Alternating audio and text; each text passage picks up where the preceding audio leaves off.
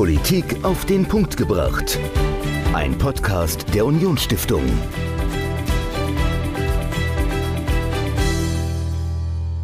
Hallo und herzlich willkommen zur ersten Folge Politik auf den Punkt gebracht. Im neuen Jahr euch allen noch ein frohes Neues. Ich hoffe, ihr seid gut reingekommen und seid weiterhin gesund. Schön, dass ihr wieder zuhört und mir gegenüber steht auch in diesem Jahr Michael. Michael, wir haben für die erste Folge in diesem Jahr uns ein Thema rausgesucht, das uns hoffentlich nachhaltig das ganze Jahr beschäftigt, nämlich nachhaltig wirtschaften. Was verstehst du denn eigentlich unter nachhaltig wirtschaften, wenn du jetzt ganz spontan antworten müsstest?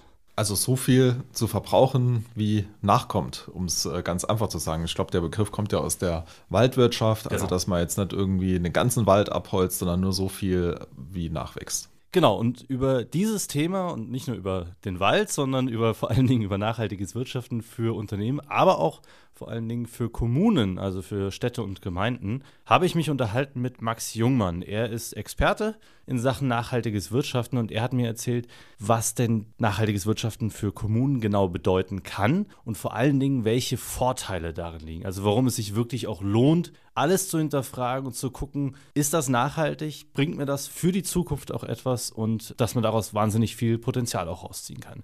Das Interview mit Max Jungmann, das hört ihr jetzt in voller Länge. Viel Spaß.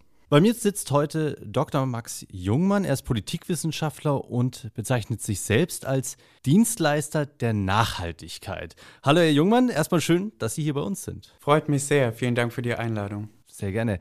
Herr Jungmann, Dienstleister der Nachhaltigkeit. Können Sie mir vielleicht zuerst einmal erklären, was Sie denn genau unter Nachhaltigkeit verstehen? Das ist ja so ein Riesenbegriff, der immer wieder überall auftaucht und ich glaube, jeder versteht was ganz, ganz anderes darunter. Was verstehen Sie unter Nachhaltigkeit? Sehr gute Frage. In der Öffentlichkeit wird es auch sehr viel enger diskutiert, als es ursprünglich gedacht ist. Das Konzept ist eigentlich sehr alt. Es kommt aus der Forstwirtschaft des Mittelalters und bedeutet damals nur, dass wir nur so viele Bäume aus dem Wald herausnehmen, wie in der gegebenen Zeit wieder nachwachsen können. Und auf internationaler Ebene, also im UN-System, ist die bestehende Definition aus dem Brundtland Report von 1987, die einfach nur besagt, wir sollten unsere Ressourcen in jederlei Hinsicht heute so nutzen, dass zukünftige Generationen dieselben Chancen haben Ressourcen zu nutzen. Und das kann man auf alle Bereiche anwenden. Es wird sehr oft in der Umweltdimension gesehen, also gerade wenn es um Klimaschutz geht, aber mindestens genauso wichtig für die Gesellschaft, für wirtschaftliches Handeln, also insgesamt Nachhaltigkeit als Prinzip und nicht als Projekt beispielsweise. Jetzt finde ich es tatsächlich sehr lustig, dass Sie erklärt haben, dass dieser Begriff ursprünglich aus dem Mittelalter kommt und dann auch noch gerade aus der Forstwirtschaft. Ich habe selbst Geschichte studiert und mir sind da jetzt sofort Karten in den Sinn gekommen, wie sich der Waldbestand in Deutschland über die Jahrhunderte verändert hat. Und da ist mir hängen geblieben im Mittelalter, so gerade im 13. Jahrhundert, wurde in Deutschland abgeholzt ohne Ende. Also wenn man sich diese Karten anguckt, der Wald ist im Mittelalter in Deutschland immer kleiner und kleiner und kleiner geworden. Also der undurchdringliche deutsche germanische Wald, den die Römer vorgefunden hatten, den gab es zum Ende des Mittelalters im 15., 16. Jahrhundert, den gab es gar nicht mehr. Also wie viel Gehalt steckt denn dann wirklich in diesem Begriff Nachhaltigkeit, wenn er aus dem Mittelalter kommt und wenn wir dann aber solche Karten vorfinden, die genau das Gegenteil beweisen, dass der Mensch eben überhaupt gar nicht nachhaltig arbeitet. Also kann man das so festhalten, dass das ja ein schönes Ideal ist, Nachhaltigkeit, aber in der Praxis eigentlich vollkommen daneben liegt? Oder überspitze ich das jetzt? Äh, Sie überspitzen das natürlich, aber genau darum geht es ja auch, wenn man Dinge hinterfragen will und verstehen will. Und das ist ganz wichtig, dass man es aus verschiedenen Perspektiven betrachtet. Letztendlich gibt es diese Lücke zwischen Wissen und Handeln mhm. schon immer. Und die Tatsache, dass das Konzept auf Clausewitz aus dem Mittelalter zurück auf ihn Bezug genommen wird und es dieses Konzept im Mittelalter gab, heißt nicht, dass es in der Breite angewandt wurde ja. im Mittelalter. Genauso wie ja auch viele der Generation, die gerade im Krieg noch gelebt hat, im Zweiten Weltkrieg oder dann die unmittelbare Nachkriegsgeneration, in vielen Aspekten sehr viel nachhaltiger gelebt hat, als wir es heute tun, weil man einen anderen Druckpunkt hatte, nämlich es ging darum, Geld zu sparen. Und deshalb hat man viele Dinge wiederverwendet, man hat viel weniger Fleisch gegessen beispielsweise und ist insgesamt nachhaltiger, also ressourcenschonender umgegangen. Mit dem Wohlstand, der sehr viele Vorteile mit sich bringt, haben wir vieles davon verlernt. Das Wissen über ressourcenschonendes Handeln, auch mit Blick auf unsere persönlichen Ressourcen, insbesondere unsere Zeit, wie wir mit unserer Zeit umgehen und die schätzen. Und das Handeln gehen oft in vielen Bereichen auseinander. Und jetzt ist die Frage, wie können wir die Vorteile von beiden Ansätzen verbinden? Sie haben jetzt wunderbar den Sprung geschafft vom Mittelalter über die Nachkriegszeit bis in die Moderne und sagen, es gab so Zeiten, da wurde Nachhaltigkeit stärker gelebt, als es, wie wir schon festgestellt haben, im Mittelalter in der Realität oft war und wie es dann auch jetzt in der Moderne, in unserer heutigen Zeit ist. Sie sind von Haus aus Politikwissenschaftler. Wie sehen Sie denn Nachhaltigkeit als Instrument, als Idee in der Politik verankert? Hat sich das auch, wenn wir jetzt mal wirklich so seit dem Ende des Krieges gucken, bis heute, hat sich das verändert? Ist das heutzutage tiefer verankert als früher oder umgekehrt? Das ist eine Frage, ich glaube, die sehr viele verschiedene Antworten verbinden kann, aber um das möglichst kurz zu halten, es ist wichtig, dass wir verstehen, wie Politik funktioniert, gerade in einer liberalen Demokratie wie in Deutschland, wo diejenigen, die in der Exekutive sind, also in der Regierung, im besten Falle die Mehrheitspräferenzen der Gesellschaft repräsentieren. Und damit einher geht ein bestimmter Zeitraum, nämlich von der aktuellen bis zur nächsten Wahl. Ja. Und damit gehen schon einige Herausforderungen einher, langfristig zu denken. Mhm. Denn es geht ja darum, möglichst bei der nächsten Wahl wiedergewählt zu werden. Und je nachdem, wie die Interessen in der Gesellschaft sind, kann man das mal mit langfristigen Themen, aber oft geht es ja darum, von einer Krise zur nächsten zu gehen. Also das ist eine grundsätzliche Herausforderung und die Politik reagiert oft auf die Agenda, die von unterschiedlichen Akteuren gesetzt wird teilweise von politischen Akteuren auch selbst. Also wir haben es jetzt gesehen mit dem Koalitionsvertrag der Ampelregierung. Das ist ein wesentliches Instrument, weil der Koalitionsvertrag jetzt über die nächsten Jahre im besten Fall abgearbeitet wird. Aber wir sehen auch, dass er, die Agenda sehr stark von der Zivilgesellschaft bestimmt wurde in den letzten Jahren, insbesondere Gruppen wie Fridays for Future, die sehr viel Druck ausgeübt haben auf die Politik, um im Bereich in der Umweltdimension von Nachhaltigkeit, also insbesondere im Klimaschutz, nachzulegen und gesagt haben, das, was die Regierung davor im Koalitionsvertrag festgelegt hat, hat nicht ausgereicht, wurde dann bestätigt auch durch die Judikative. Also es gibt unterschiedliche Ebenen, die zusammenwirken und Herausforderungen, aber auch viele Chancen, die Nachhaltigkeit für die politische Ebene mit sich bringt. Okay, also das heißt, der Begriff, die Thematik der Nachhaltigkeit, die wird immer präsenter, auch in der Politik.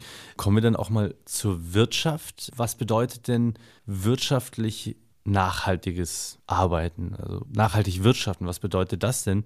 Und bevor Sie auf diese Frage antworten, möchte ich eine andere Frage vorwegschieben, die genau in diesen Zusammenhang wunderbar passt, nämlich der Begriff des Greenwashings. Vielleicht können Sie zuerst mal erklären, was genau Greenwashing ist und dann im zweiten Schritt, ja, was heißt denn nachhaltig wirtschaften wirklich? Ja, Greenwashing als solches bedeutet, dass man verschiedene kleine Maßnahmen besonders stark kommuniziert und vorzeigt, ohne an die eigentlich interessanten und prägenden Elemente des Wirtschaftens, also das Geschäftsmodell, heranzugehen. Also ein einfaches Beispiel, ein Unternehmen produziert beispielsweise Schuhe, hat 100 Schuhe im Angebot und sagt, wir produzieren jetzt auch ein Paar Schuhe, das aus Meeresplastik gemacht wird und kommuniziert das sehr stark in der Öffentlichkeit, macht daraus eine große Kampagne und sagt, wir sind jetzt nachhaltig, weil wir haben ja dieses eine Paar Schuhe, aber die 99 anderen Paare Schuhe werden genauso gemacht wie vorher und haben viele negative Einflüsse auf die Umwelt. Also Greenwashing, man versucht mit einzelnen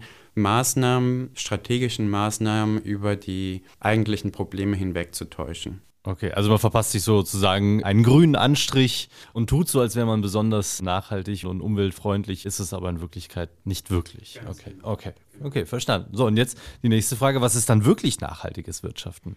Wenn wir verstehen wollen, wie nachhaltiges Wirtschaften tatsächlich funktioniert, dann ist es wichtig, wieder Bezug zu nehmen zu dem, was wir am Anfang gesagt haben. Nachhaltigkeit ist sowohl die wirtschaftliche Dimension als auch die gesellschaftliche, als auch die Umweltdimension. Oft werden die ersten zwei ein bisschen stiefmütterlich behandelt. Und es bedeutet, dass wir mit unseren Ressourcen nachhaltig umgehen. Das heißt, nachhaltig wirtschaften für ein Unternehmen bedeutet auch, dass es die Weichen stellt, in Zukunft weiter wirtschaften zu können und weiter konkurrenzfähig zu sein sein. Im besten Fall sogar einen Wettbewerbsvorteil durch die Maßnahmen, durch die strategischen Entscheidungen von heute zu haben. Wenn man das jetzt mit Blick auf die soziale und die Umweltdimension sieht, bedeutet das auch, dass der Einfluss des Unternehmens auf die Gesellschaft und auf die Umwelt eben zumindest keine negativen Auswirkungen hat. Und das ist schon gar nicht so einfach im besten Fall sogar positive. Also eine Integration von Nachhaltigkeit in das Geschäftsmodell bedeutet, dass das Unternehmen Nachhaltigkeit als einen Unternehmenszweck auch hat, einen positiven Einfluss auf die Welt, in der wir leben. Und damit zusätzlich zum Profitmaximieren ein weiteres KPI, sagt man, also ein Key Performance Indicator, also ein Maßstab, an dem man den Unternehmenserfolg messen kann, etabliert.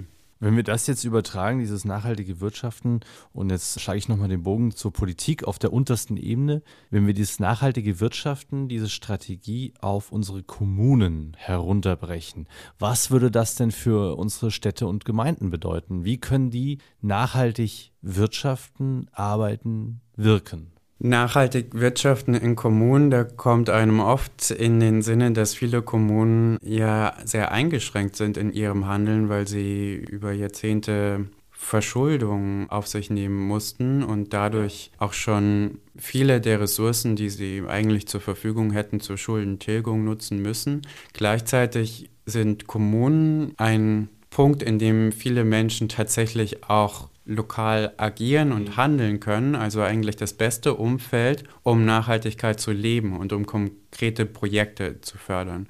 Und Kommunen können den, den Rahmen bieten für lokales Handeln mit Blick auf Nachhaltigkeit. Also sowohl was die Strategie von Städten und Kommunen angeht, dass die drei Dimensionen von Nachhaltigkeit auch wirklich gelebt werden und Entscheidungen getroffen werden, die die Lebensumwelt der Menschen in Zukunft entsprechend angenehm gestaltet und viele Chancen mit sich bringt. Und auf der anderen Seite innovative Ideen fördert. Also wenn Menschen vor Ort sagen wir, ausgehend von einem Problem, also wir haben eine schlechte Anbindung an die Bahn und würden eigentlich lieber mit dem ÖPNV fahren, zu verstehen, woran liegt das eigentlich, was kann man machen. Oder vor Ort gibt es so viele tolle Möglichkeiten, nachhaltiger zu konsumieren. Mhm. Also beispielsweise gibt es Bauern lokal, die aber nicht die Möglichkeit haben, ihre, ihr Obst und Gemüse vor Ort anzubieten, sondern über globale Lieferketten liefern ja. und da neue Möglichkeiten zu schaffen. Also ich glaube, da könnten wir jetzt in jedes einzelne Thema reingehen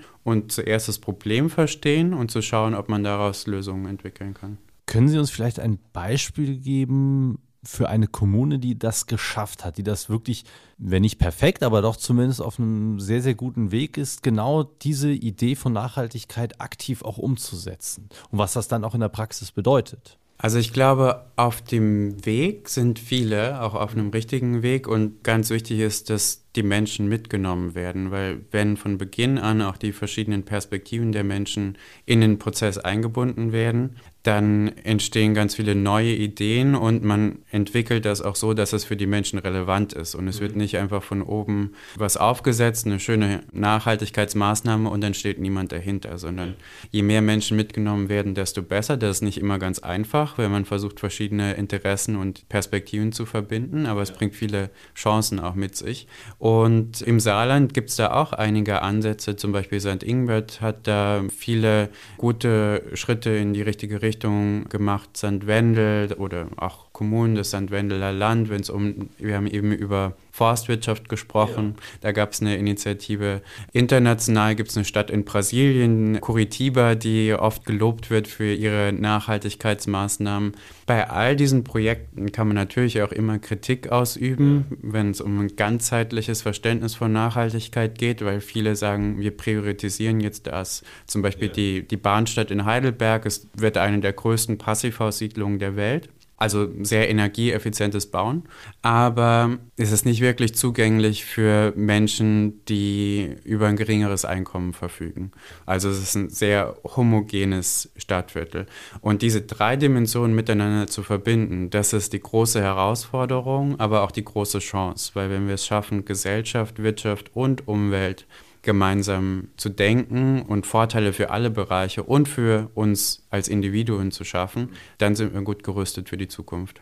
Schauen wir uns vielleicht nochmal eines der Beispiele, die Sie genannt haben, genauer an. Und ich lasse jetzt mal bewusst die saarländischen Beispiele, die Sie genannt haben, mal außen vor, um hier nicht irgendjemanden zu bevorzugen oder zu benachteiligen, sondern ich würde gerne mal nach Brasilien tatsächlich gucken und schauen, was auf der anderen Seite des Atlantiks an Best Practice gelebt wird. Also was macht diese Stadt Curitiba in Brasilien, was machen die so gut? Warum werden die so gelobt für ihr nachhaltiges Arbeiten? Man muss auch wissen, dass sie so gelobt werden, weil sie in Brasilien sind. Also es ist eine Stadt im globalen Süden mhm. und in Ländern wie in Brasilien sind sonst andere Standards für die Stadtentwicklung als in, in Deutschland. Das muss ja, man einfach okay. festhalten.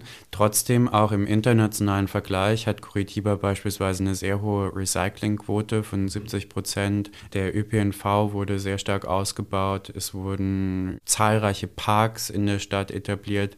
Insgesamt wird mehr Natur in die Stadt gebracht. Das sehen wir ja auch in Städten wie in Paris oder in mhm. London mittlerweile, wo ganze Straßenzüge aufgeweicht werden, damit mehr Leben auf den Straßen stattfindet. Also es wird versucht, die Stadt den Bürgerinnen und Bürgern ein Stück weit zurückzugeben. Und bei Curitiba ist es auch spannend, weil das ursprünglich eine Stadt war, die eigentlich gar nicht nachhaltig war, sondern geprägt war durch den Anbau von Sojabohnen in der Region drumherum und eine Stadt, die sehr schnell gewachsen ist und dann vor allem durch politische Maßnahmen in den 70er Jahren diesen Wandel geschafft hat und mittlerweile eigentlich sehr europäisch aussieht. Das sind ja alles Maßnahmen, also Ausbau des ÖPNV oder mehr Parks, die klingen jetzt erstmal nach Investitionen. Das heißt, ich musste erstmal Geld reinstecken, um Nachhaltigkeit zu, sage ich jetzt mal tatsächlich, zu produzieren.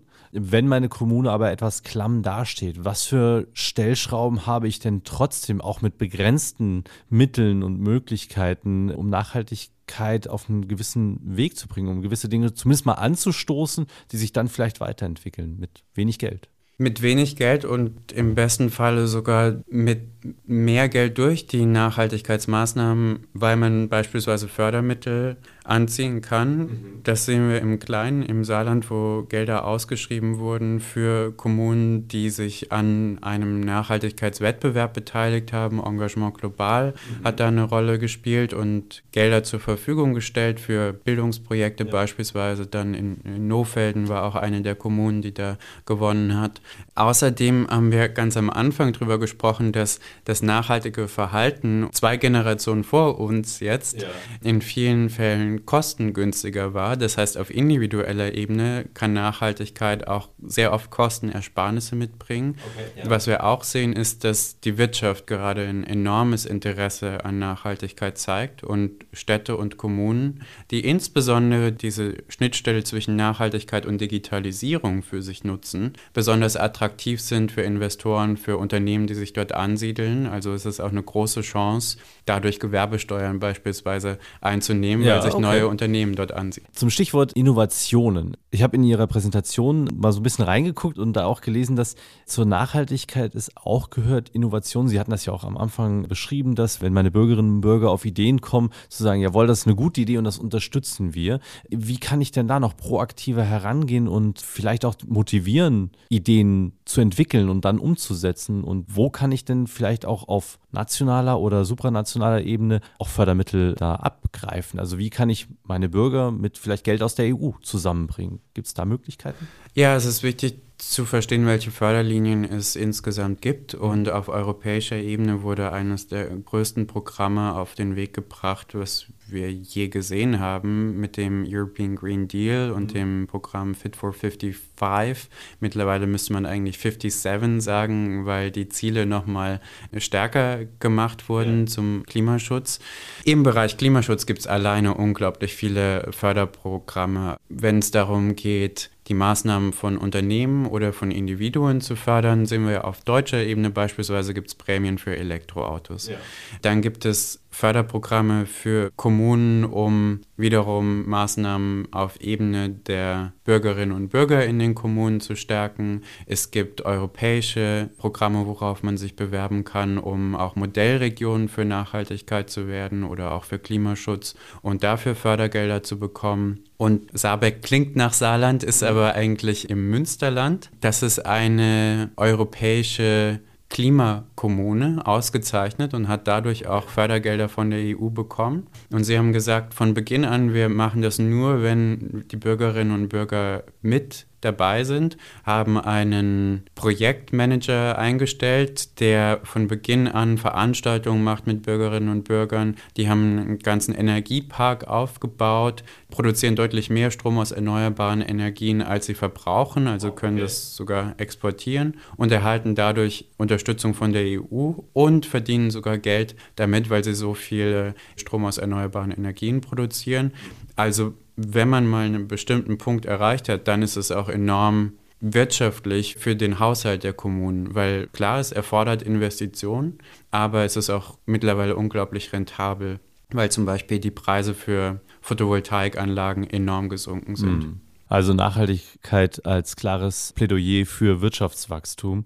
Dr. Jungmann, wenn ich persönlich, individuell oder meine Kommune sich mehr Informationen holen will zum Thema Nachhaltigkeit, nachhaltig wirtschaften, wo finde ich denn eine erste Anlaufstelle, um mehr Informationen zu beispielsweise Fördermöglichkeiten zu erhalten?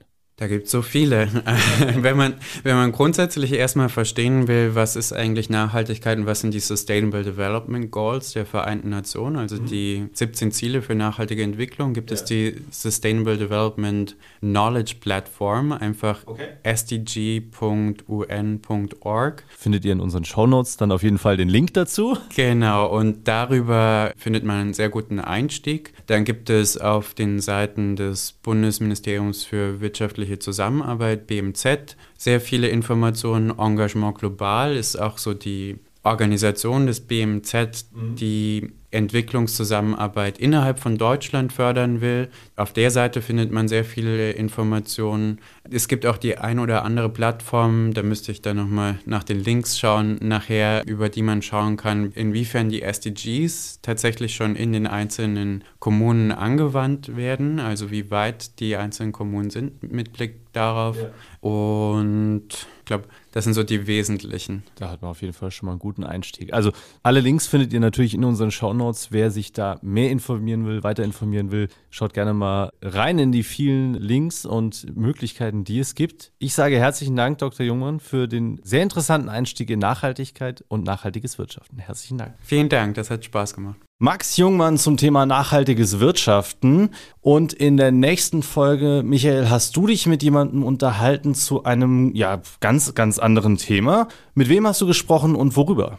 Mit Julius Vandeler habe ich gesprochen. Mhm. Er ist Politikberater, er ist Kampagnenstratege, er hat für Barack Obama gearbeitet im oh. US-Wahlkampf und er wird uns was zum Thema erzählen, wie eine politische Kampagne funktioniert. Du hast ja in deiner Zeit als Kommunalpolitiker auch schon den ein oder anderen Wahlkampf mitgemacht. Hast du denn was gelernt von ihm, wo du dir im Nachhinein denkst, oh, das hätte man anders machen können? Ja, also so die strategische Herangehensweise fand ich super interessant. Eigentlich ganz einfach. Drei einfache Fragen, die man sich stellen sollte. Erfährt man natürlich alles im Podcast und das muss ich sagen, kann jeder anwenden. Also, wenn ihr mit dem Gedanken spielt, euch politisch zu engagieren, wenn ihr kurz davor seid, gewählt zu werden und braucht noch irgendwie so, so, so einen Anschub, so eine schöne kleine Strategie, die euch hilft, nächste Woche wieder reinhören. Sonntag, Politik auf den Punkt gebracht. Dann mit Julius Vandela, Kampagnen- und Strategieberater im Interview mit Michael. Das alles nächste Woche. Und bis dahin könnt ihr uns natürlich auch folgen mit allem, was wir euch anbieten auf unserer Homepage unionstiftung.de. Schaut einfach vorbei und guckt, was wir sonst noch im Angebot haben.